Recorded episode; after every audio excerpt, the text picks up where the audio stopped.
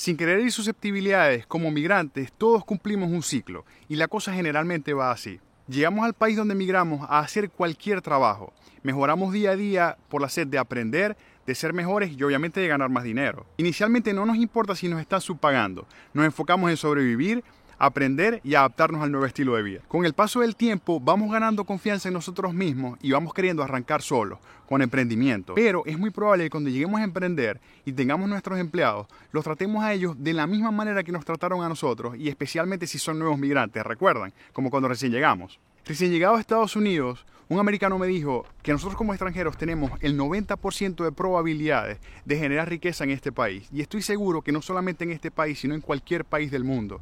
Y esto no significa que estemos en ventaja sobre los propios, al contrario, estamos en desventaja. Y es precisamente esa desventaja y esa sed de querer romper paradigmas lo que hace posible que podamos generar riqueza en cualquier país del mundo. Pero por favor, cuando vayas subiendo y especialmente cuando llegues a la cima, nunca olvides por dónde comenzaste.